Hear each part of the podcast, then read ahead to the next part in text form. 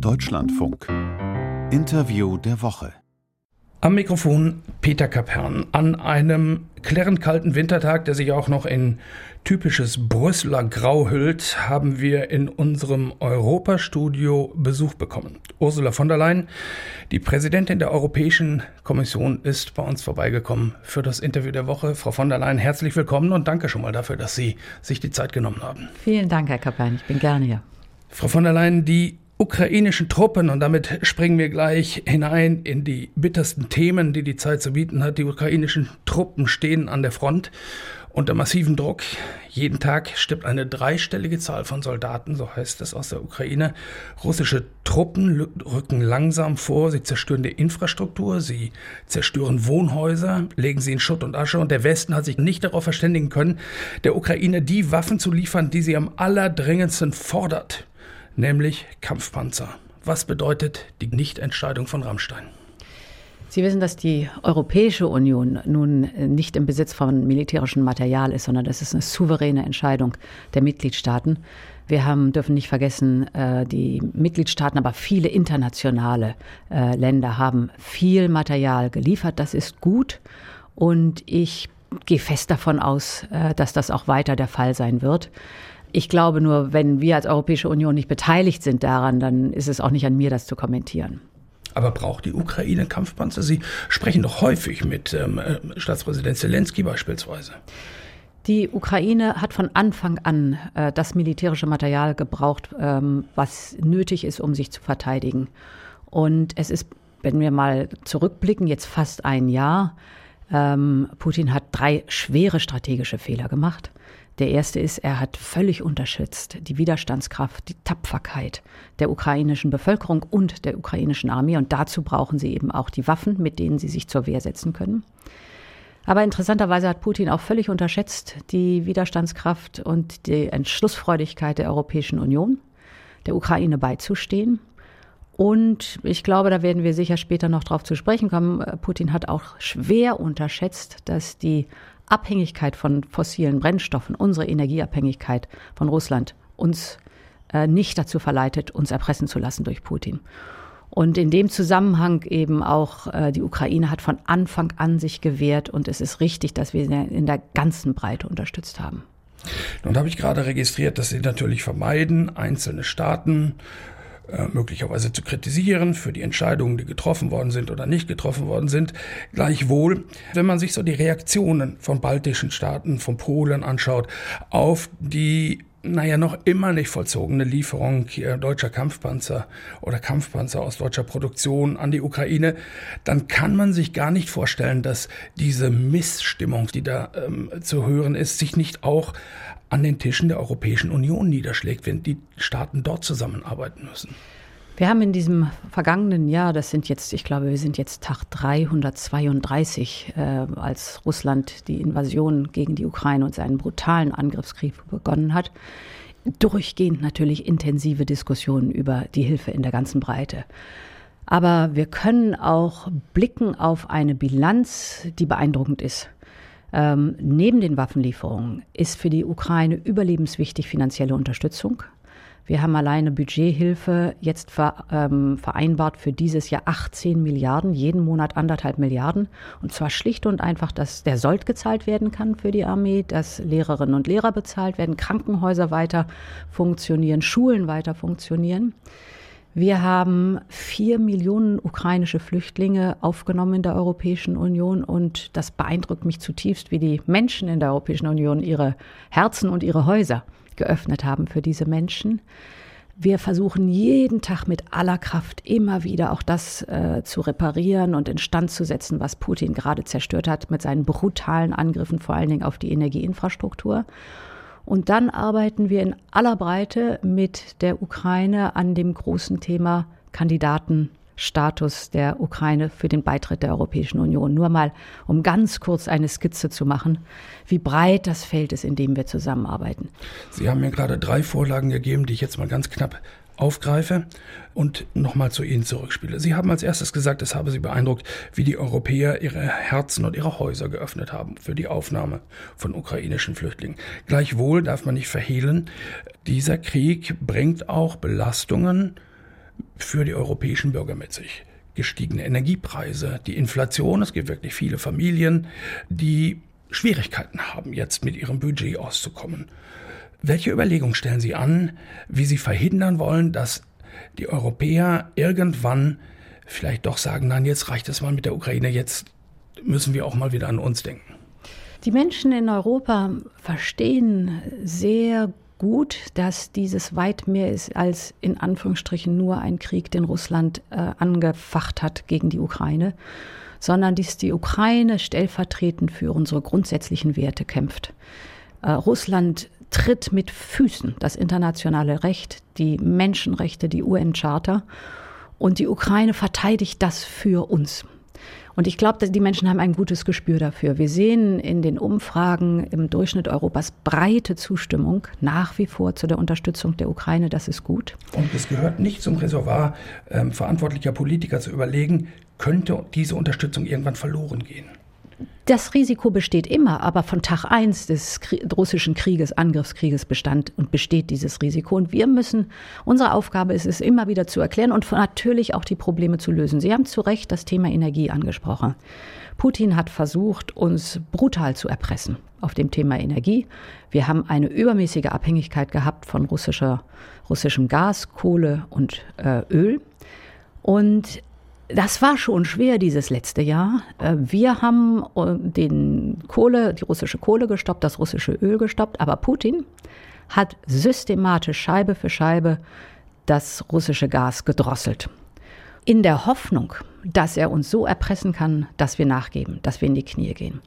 Und es ist uns gelungen, indem wir zusammenstehen, und zwar alle europäischen Länder, dass wir uns aus dieser Umklammerung und dieser Erpressung befreit haben. Wir haben uns an unsere Freunde gewandt, zum Beispiel Norwegen und die USA, die uns geholfen haben, LNG-Gas äh, zu liefern. Wir haben, und das sind die Menschen in Europa, beeindruckend Energie gespart, 20 Prozent. Wir haben unsere Speicher gefüllt und wir haben vor allem, das als Allerwichtigste, massiv in erneuerbare Energien investiert. Sonne, Windkraft, Wasserstoffentwicklung damit wir zu Hause die Energie produzieren und unabhängig werden. Und heute können wir sagen, der Erfolg ist sichtbar. Die Preise sind natürlich durch diese Manipulation von Putin exorbitant gestiegen, waren im August am höchsten Punkt. Heute sind sie über 80 Prozent gefallen im Vergleich zum August. Sie sind immer noch nicht da, wo wir sie haben wollen, die Energiepreise. Aber es ist uns gelungen, uns zu befreien aus diesem Würgegriff von Putin und unseren eigenen Weg zu bestimmen und wieder bessere Verhältnisse in der Energieversorgung hier darzustellen. Das ist entscheidend für die Menschen. Die gehen die Probleme mit, aber wir müssen sie auch lösen. Vorlage Nummer zwei, die Sie mir eben gegeben haben. Die russische Regierung hat vor wenigen Tagen vorgerechnet, dass ihre Einnahmen aus dem Verkauf von Öl und Gas trotz aller Anstrengungen hier im Westen unabhängig zu werden äh, von russischen Energielieferungen im vergangenen Jahr um fast ein Drittel angestiegen sind. Wirken die europäischen Sanktionen überhaupt? Wir müssen zwei Dinge trennen. Das eine ist in der Tat äh, russische Energie, äh, Kohle, Öl und Gas. Und da ist für Russland das Öl das Wichtigste, die größte Einnahmequelle. Und die Sanktionen, die alle Güter betreffen, zum Beispiel Technologien, alle Exportgüter. Die Sanktionen beißen sehr bitter in die ähm, russische Wirtschaft. Und das merkt man daran, die haben keine Halbleiter mehr, die haben die modernen Technologien nicht mehr und man sieht ein Wirtschaftszweig nach dem nächsten Gerät in Schwierigkeiten. Übrigens ganz interessant, äh, Russland gibt keine offiziellen Daten mehr raus weil sie auch nicht wollen, dass wir sehen, äh, wie dieser zermürbende Effekt auf die russische Wirtschaft um sich greift.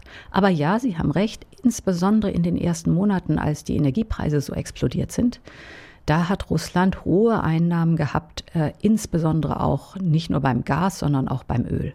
Und deshalb haben wir jetzt weltweit G7 zusammen einen Ölpreisdeckel eingerichtet, der seine Wirkung zeigt. Wenn Sie die internationalen ähm, Agenturen sich anschauen, die die Möglichkeit haben, auch hochzurechnen, wie die Einnahmen zum Beispiel in Russland äh, bei Öl sind, dann zeigen die jetzt einen deutlichen Einbruch. Es hat gedauert, bis wir alle auf der Welt dazu bekommen haben, mitzumachen. Vielleicht noch eine Erklärung dazu. Ganz viele Staaten machen aktiv mit beim Ölpreisdeckel. Aber diejenigen, die nicht mitmachen, die sagen natürlich zu Russland, warum sollten wir einen höheren Preis zahlen fürs Öl? Wir zahlen auch nur unter dem Preisdeckel und deshalb wirkt er. Und die dritte Vorlage schließlich, äh, Frau von der Leyen. Vor sieben Monaten, Sie haben das angesprochen, ist der Ukraine der offizielle Status eines Beitrittskandidaten zuerkannt worden. Um wie viel ist die Ukraine dem EU-Beitritt seither näher gekommen? Es ist für mich zutiefst beeindruckend und berührend zu sehen, mit welcher Leidenschaft, Hoffnung und Anstrengung die Ukraine alles tut, um nach vorne zu gehen und sich auf die Europäische Union äh, zuzuentwickeln und für die Europäische Union vorzubereiten. Es ist natürlich ein ganz breites Feld an Aufgaben, die da sind. Wir haben miteinander verabredet, dass wir an der Seite der Ukraine stehen und diese ganzen großen Reformvorhaben mit ihr bearbeiten, aber auch die Integration zum Beispiel in unseren Binnenmarkt, um nur einige wenige Punkte zu nennen, die Entwicklung des Rechtsstaates, die Bekämpfung der Korruption. Bei dem Thema Digitalisierung ist die Ukraine uns zum Teil weit voraus. Also es gibt auch Felder, wo sie beeindruckend gut sind. Ähm, das Ziel ist, insbesondere wenn dann eines Tages die Phase des Wiederaufbaus kommt, dass wir von Anfang an die Investitionen, die dann getätigt werden in der Ukraine, koppeln mit den notwendigen Reformen, damit dies den Weg ebnet für die Ukraine zu einem Beitritt zur Europäischen Union. Das ist alles viel, viel Arbeit, was ich jetzt in ganz dürren Worten beschrieben habe. Aber mir sagte Präsident Zelensky auch einmal, und das habe ich nie vergessen, wenn unsere Soldaten an der Front sterben, dann wollen sie wissen, dass ihre Kinder eines Tages in Freiheit Mitglieder der Europäischen Union sind. Jetzt haben Sie keine Jahreszahl für einen potenziellen Beitrag genannt, trotzdem haben Sie so etwas wie eine Verlaufslinie aufgezeichnet. Ähm, für den Wiederaufbau muss es erstmal einen Frieden geben. Und nach dem Wiederaufbau kommt dann irgendwann ein Beitritt, so habe ich Sie jetzt verstanden. Gleichwohl werden in Osteuropa immer wieder Forderungen erhoben nach einem beschleunigten Beitritt, nach einem Schnellbeitritt. Gibt es das? Kann es das geben? Wir haben eine sehr klare Regel und die heißt Merits Based. Das heißt, auf der Grundlage von Fortschritt und Erfolgen gestaltet sich dieser Beitrittsprozess und das ist richtig so. Deshalb ist er eben auch ganz unterschiedlich von der Zeitdimension bei unterschiedlichen Mitgliedsländern. Die Slowakei hat zum Beispiel ab einem bestimmten Zeitpunkt beschlossen, jetzt meinen wir es ernst und wir tun alles, um der Europäischen Union beizutreten. Die haben sechs Jahre gebraucht. Aber nehmen Sie andere Kandidaten, die sehr viel länger schon daran arbeiten, weil sie halbherzig Reformen machen oder nicht vorankommen. Es gibt auch äh, Beitrittskandidaten, die gar nicht mehr nach vorankommen, so dass sich eigentlich die Beitrittsperspektive entfernt. Und deshalb nochmal sehr deutlich, der Ball liegt im Feld des Landes, des Kandidatenlandes, das der Europäischen Union beitreten möchte. Und davon hängt es ab. Aber es ist durchaus ein Beitritt der Ukraine in diesem Jahrzehnt noch möglich oder ist das eher ich unwahrscheinlich? Ich kann und möchte mich gar nicht auf eine Jahreszahl festlegen, weil ähm, ich glaube, aus der, meiner Beschreibung heraus geht hervor, mit großer Leidenschaft und großem Einsatz arbeitet die Ukraine daran, aber wir müssen alle gemeinsam sehen, dass die Erfolge auch tatsächlich dann auch die Reformen implementiert werden, umgesetzt werden. Sie hören den Deutschlandfunk, das Interview der Woche, heute mit der Präsidentin der EU-Kommission Ursula von der Leyen. Frau von der Leyen, ich würde den Blick gern mal auf die ökonomische Entwicklung der Europäischen Union lenken. Die 27 Mitgliedstaaten schienen sich ja eigentlich gerade ganz gut von den Rückschlägen der Corona-Pandemie zu erholen, als dann die Folgen des russischen Angriffs auf die Ukraine durchschlugen. Die Energiepreise sind explodiert, wir haben schon eben drüber gesprochen. Die liegen jetzt deutlich höher als in den Vereinigten Staaten beispielsweise. Und gleichzeitig hat die US-Regierung ein 370 Milliarden Dollar großes Subventionspaket namens Inflation Reduction Act auf den Weg gebracht, das Investitionen Investitionen in Zukunftsindustrien fördern soll. Nun fürchten Experten, dass beides zusammengenommen, die Energiepreise und die ähm, verlockenden US-Subventionen, zu einer Abwanderung europäischer Betriebe in die USA auf die andere Seite des Atlantiks führen könnten. Da ist sogar von einer Deindustrialisierung Europas die Rede. Ist das Panikmache oder reale Gefahr? Also erst einmal grundsätzlich finde ich es gut und klasse, dass die Vereinigten Staaten diesen Inflation Reduction Act auf den Weg gebracht haben. Denn damit holen sie das nach, was wir bereits vorgelegt haben. Sie investieren massiv in die Transformation äh, zu einer nachhaltigen Wirtschaft, in saubere Technologien. Und das ist unendlich wichtig im Kampf gegen den Klimawandel. Wir haben auf der europäischen Seite, wir waren die erste Region, die gesagt hat, wir wollen Klimaneutralität 2050, wir haben klare Ziele bis 2030 und wir haben ein Investitionsprogramm breit auf den Weg gebracht, das nennen wir Next Generation EU. Jetzt haben die Vereinigten Staaten nachgezogen, das ist gut. Aber es gibt Teile, die wir mit Sorge sehen. Und das betrifft vor allen Dingen auf der einen Seite zum Beispiel die Elektromobilität, elektrische Fahrzeuge, wo die USA sehr deutlich sagen, sie müssen in den USA produziert worden sein, um äh, Steuererleichterungen zu kriegen. Und zweitens diese massive Investition in das, was wir Clean Tech nennen, also saubere Technologien. Ähm, vielleicht die erste, Komponente äh, zunächst. Bei den äh, elektrischen Fahrzeugen verhandeln wir jetzt mit den USA, damit unsere elektrische Fahrzeuge genauso den Marktzugang haben zu den Vereinigten Staaten und dass wir behandelt werden wie zum Beispiel Kanada und Mexiko, Nachbarn der USA, mit denen sie ein Freihandelsabkommen haben mit Aussichten auf Erfolg bei diesen Verhandlungen ich Bin, ich bin zuversichtlich. Wir sind ein ganzes Stück schon vorangekommen und das sind ganz intensive Verhandlungen mit dem Weißen Haus, die wir im Augenblick führen.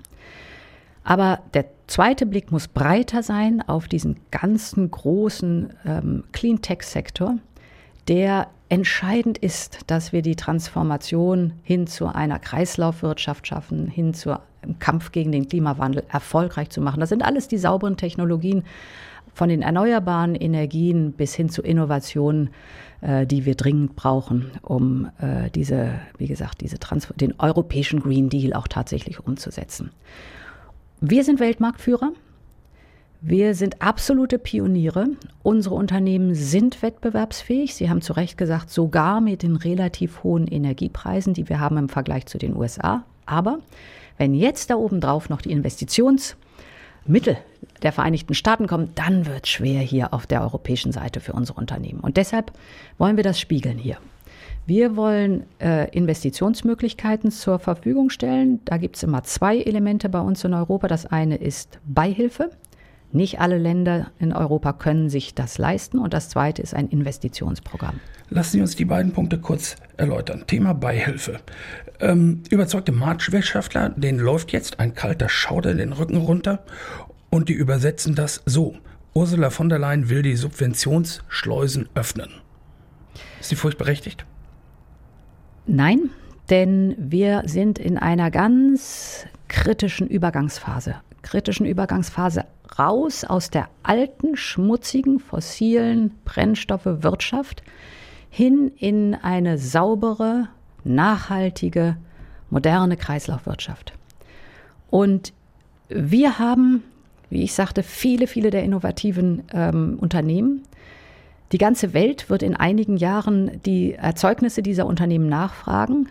Das heißt, wenn es uns gelingt, diese Unternehmen jetzt hier zu halten und diesen Sektor weiter aufzubauen, bleiben wir Weltmarktführer. Das ist das Ziel. Und unsere Unternehmen ächzen im Augenblick immer noch unter den Energielasten der schmutzigen, alten, fossilen Brennstoffe. Das heißt, wir müssen ihnen diesen Übergang, den müssen wir ihnen erleichtern. Wie gesagt, sie sind wettbewerbsfähig, aber die Bedingungen sind nicht einfach für sie hier. Ein und Übergang heißt, es ist befristet. Es ist befristet und, es, äh, und die Subventionen, die Beihilfe sind sehr gezielt. Und die Unternehmen müssen uns beweisen, dass, das nennen wir Matching Clause, also dass es eine Klausel gibt äh, des, des Vergleichs, dass sie in den Vereinigten Staaten, welche Steuererleichterungen sie tatsächlich kriegen würden, wenn sie dorthin gehen. Und wir sagen, pass auf, wir äh, ermöglichen dir das auch hier, weil wir wollen dich hier halten. Dann ist natürlich auch wichtig, dass wir sehr klar definieren, wer kommt da in Frage und wer nicht. An diesen Punkten arbeiten wir gerade, aber befristet und gezielt, das sind die Hauptworte. Beihilfen, das sind Gelder, die von Brüssel genehmigt werden, aber von den äh, Mitgliedstaaten selbst aus der eigenen Schatulle gezahlt werden. Sie haben eben darauf hingewiesen, nicht alle EU-Mitgliedstaaten können sich das leisten. Was nun? Erklären Sie unseren Hörern den Souveränitätsfonds. Wo kommt das Geld her, was da drin steckt? Der Souveränitätsfonds den wir später auf den Weg bringen, ist eine strukturelle Antwort, dass wir gemeinsam europäisches Geld haben, zum Beispiel für gemeinsame europäische Projekte. Wenn wir Innovationen beim grünen Wasserstoff nach vorne bringen wollen. Jetzt für die Kurzfrist brauchen wir ähm, einen Fonds, wir nennen ihn Repower EU, der den Mitgliedstaaten hilft, die Investitionen zu tätigen in die saubere Technologien-Sektoren, äh, die ähm, nicht die Möglichkeit haben, Beihilfe zu geben. Und hier ist auch wichtig, dass es nicht nur die Investitionen gibt, gekoppelt an klare Auflagen, sondern wir werden das begleiten mit einem Gesetz für den Cleantech-Sektor, das vor allen Dingen die Verfahren beschleunigt, die Genehmigungsverfahren, äh, Bürokratie abbaut. Diese Industrie, der Cleantech-Sektor, ist überlebenswichtig für unsere europäische Wirtschaft, aber sie stöhnen oft unter Lasten, die wir ihnen abnehmen können. Das heißt, Sie merken aus meinen Worten, es ist ein ganzes Paket, das da auf den Weg geht. Aber in Deutschland gibt es viele Hörer, auch viele Politiker, die hören, wenn die Kommissionspräsidentin Worte benutzt wie gemeinsame europäische Mittel oder Souveränitätsfonds, dann hören die vor allem gemeinsame Schulden. Hören die richtig oder verhören die sich? Hier ist wichtig zu sagen, dass wir in Repower EU, diesem Fonds für den Cleantech-Sektor, Gelder nutzen, die schon genehmigt sind, die da sind. Ähm, und das sind Kreditmöglichkeiten und die wir jetzt zur Verfügung stellen. Und Sie Souveränitätsfonds? Das ist später, wenn wir einmal unser Budget im Sommer revidiert haben. Wir wollen einmal prüfen, ob die Schwerpunkte noch richtig sind. Dann gibt es andere Finanzierungsinstrumente, die dort eingesetzt werden können. Aber wir haben, wie gesagt, auf europäischer Ebene Fonds, die bisher nicht ausgeschöpft werden. Und die sollten wir nutzen. Wir Aber Sie sehen mir nach, wenn ich jetzt einfach einmal beharre und sage, andere Finanzierungsmöglichkeiten, das würde theoretisch auch gemeinsame Schulden inkludieren. Da ist nichts beschlossen. Ungefähr 225 Milliarden kommen noch aus Next Generation EU. 20 Milliarden sind äh, Gelder, die aus dem Zertifikatehandel unter anderem kommen. Wir haben einen sogenannten Investitionsfonds und die Europäische Investitionsbank möchten wir auch mit ins Boot nehmen. Das Interview der Woche im Deutschlandfunk heute mit EU-Kommissionspräsidentin Ursula von der Leyen. Frau von der Leyen führt gerne nochmal auf einen anderen Themenkomplex schauen. Die Europawahlen vor knapp vier Jahren haben hier ja in Brüssel äh, geradezu eine Euphorie ausgelöst. Die Wahlbeteiligung so hoch wie nie. Das Zutrauen der Menschen, dass Brüssel die ganz großen Themen dieser Zeit lösen kann und nur Brüssel sie lösen kann, ist hier wahrgenommen worden. Und nun gibt es im Europaparlament den begründeten Verdacht, dass Europaabgeordnete käuflich waren. Was bedeutet das für das Bild, das sich die Bürger von der EU, von ihren Institutionen von Brüssel machen? Das Ganze ist wirklich bestürzend und sehr, sehr schmerzhaft. Meine Erfahrung in den drei Jahren jetzt hier, ich habe ausgesprochen und arbeite ausgesprochen gut mit dem Europäischen Parlament zusammen. Die Abgeordneten sind unendlich fleißig, leidenschaftlich für Europa, integer. Und dann ist es unendlich schmerzhaft, wenn es einige gibt, die offensichtlich auch mit krimineller Energie äh, sich korrumpieren lassen. Und wir spüren das alle, dass natürlich der Blick auf die europäische Ebene von den Menschen mit einem Fragezeichen äh, begleitet ist. Was geht da vor? Und wie tief geht das? Ich bin sehr beeindruckt durch die Arbeit der belgischen Behörden. Man sieht eben auch, der Rechtsstaat funktioniert. Aber für uns ist wichtig, als Europäerinnen und Europäer immer wieder das Vertrauen der Menschen zu gewinnen. Meine Erfahrung ist, indem wir gute Politik machen und liefern. Wir sehen die Zustimmungswerte zur Europäischen Union bei den letzten Erhebungen, das war bevor der äh, Korruptionsskandal aufbrach, sehr hoch deutlich höher als 2018, also deutlich zugenommen in diesem Mandat. Warum? Weil wir zum Beispiel die Corona-Krise miteinander bewältigt haben. Weil wir zum Beispiel zusammenstehen mit wirklicher Kraft gegen Putin in diesem schaurigen Krieg, den er gegen die Ukraine führt. Das heißt, die Menschen vertrauen uns, wenn wir ihre Probleme verstehen und wenn wir liefern. Und wir werden hart arbeiten müssen, um dieses Vertrauen auch weiterhin zu bekommen die nächsten Europawahlen. Das sind nicht mal mehr anderthalb Jahre. Treten Sie wieder an? Wollen Sie Kommissionspräsidentin bleiben nach den nächsten Wahlen? Ich habe mich noch nicht entschieden. Ich habe jetzt drei Jahre äh, Mandat hinter mir, zwei Jahre noch vor mir ähm, und habe noch keine Entscheidung getroffen. Frau von der Leyen, vielen Dank für den Besuch bei uns im Brüsseler Studio. Danke, dass Sie Zeit für uns und unsere Hörer hatten. Ich danke Ihnen.